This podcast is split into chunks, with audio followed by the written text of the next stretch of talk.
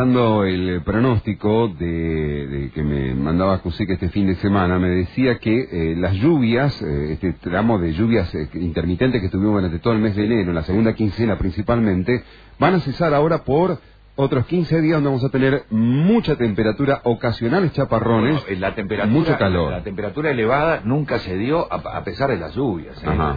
Eh, y las lluvias, las últimas de, estos últimos días, se caracterizaron por mucha descarga de agua en poco tiempo. Así es, así es. Bueno, esto fue lo que castigó Cerro Azul este fin de semana, ¿no? 160 milímetros en 40 minutos el sábado por la noche.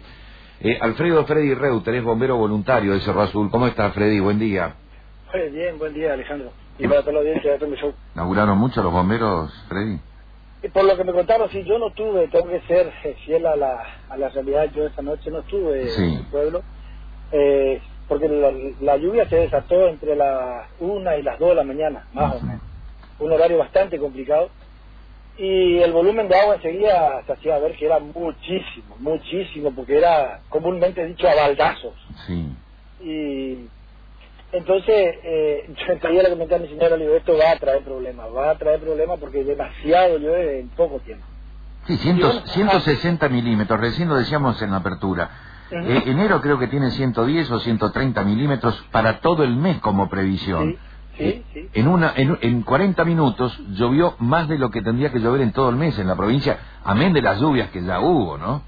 totalmente y son todos chaparrones si nos ponemos a prestar atención son todos chaparrones focalizados Sí. ¿viste? o sea se cae el cielo literalmente en media hora 40 minutos en una hora y bueno los desastres están a la vista y Cerro Azul tiene obras que se están haciendo de saneamiento hace mucho tiempo lo que pasa es que están todas inconclusas o sea se van haciendo se van haciendo por algún motivo no se terminan y bueno las consecuencias son graves Y una obra, y una obra sin terminar agrava todavía más las cosas, ¿no? Totalmente, totalmente, y el, y el pueblo ya no es un pueblito Mm. que, que tiene 10 casas en el centro, ni, ni mucho menos. Encima tiene, eh, como nuestras nuestras ciudades pequeñas de los pueblos, eh, todo se vuelca a dos arroyos que corren en el medio del pueblo. Entonces esas ocho, ocho cuadras por dos o tres de ancho, y bueno, tienen todo el riesgo de todos los techos de todos los cerros.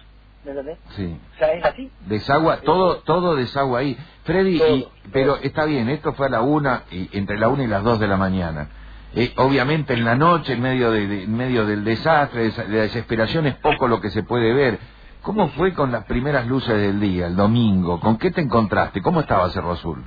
Y bueno, bastante complicado. Clínicas con agua adentro, supermercados con agua adentro, la mayoría de las casas de esas eh, 6, 8 cuadras de largo del arroyo por 2 de ancho, todas con agua adentro, un colegio secundario con agua adentro.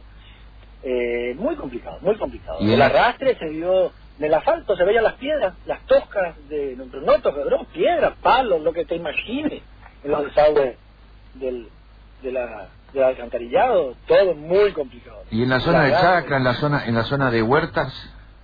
Y bueno, lo que pasa es que, eh, digamos, mucha producción, digamos, ya está solo estacional de verduras de hoja, esas cosas que la gente hace prácticamente con este calor bajo. Sí. Con, otras con otros cuidados, ¿viste? Pero no, Pero- no hubo, no hubo lluvias raudales tampoco en la zona, en la zona rural, periférica. Sí, sí, sí, sí, sí, sí, en toda la zona de Zona Azul fue muchísima la lluvia. Lo que pasa es que eso de la colonia se nota menos porque suben los arroyos y más que, eh, el, digamos, potrero llenarse de agua lo que sea, pasa, ¿viste? Sí. En dos o tres horas desaparece el agua. ¿La situación está normalizada de Cerro Azul ahora?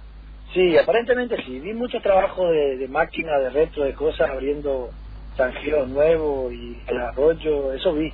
Vi calle- ca- Mm. calles clausuradas, porque eh, ya te digo, esas obras que, que son el saneamiento de los arroyos principales están siendo hechas por calles del pueblo, ¿viste? Sí. Entonces es un, un quilombo importante, digamos. Freddy, gracias. eh, Te, te mando un abrazo. ¿Alguna vez, alguna vez llovió así en Cerro Azul? ¿Esto es normal? digamos, eh, ocurre, cada tantos años ocurre. Hace mucho, mucho, te hablo de 15 años, 20 tal vez, no, pero ocurre. Eh, eh, es estacional y ocurre, pues nosotros tenemos, y bueno, y cada vez va a ser peor, porque ya te digo, el agua que se desliza de todas las casas de los cerros, de los barrios que están en la altura, y Mm. terminan todos los dos arroyos que cruzan todo el pueblo. Qué bárbaro. Bueno, Fred, y eso que vos sos hombre de campo y nos habían dicho que eh, este verano iba a haber sequía por el fenómeno de la niña, ¿no? Tal cual, yo estoy sorprendido, me estoy yendo a trabajar y bueno, vamos a ver con qué me encuentro en la zona de Corrientes y los caminos linderos, si llego a destino. Corrientes también fue un desastre, después lo vamos a comentar. Te mando un fuerte abrazo, cuídate en la ruta. Chao, Freddy. Listo, hasta luego. Alfredo Freddy Reuter, eh, bombero voluntario de Cerro Azul. Un desastre en pocos minutos. Así es. Eh, bueno, nos decían que lo que ocurrió en Cerro Azul es un fenómeno, eh, no fue una tormenta, porque no hubo tantas descargas eléctricas, eh, tampoco fuertes vientos, pero sí abundante caída de agua. De ahora en más, eh, prepárate porque se viene para la primera quincena de febrero escaso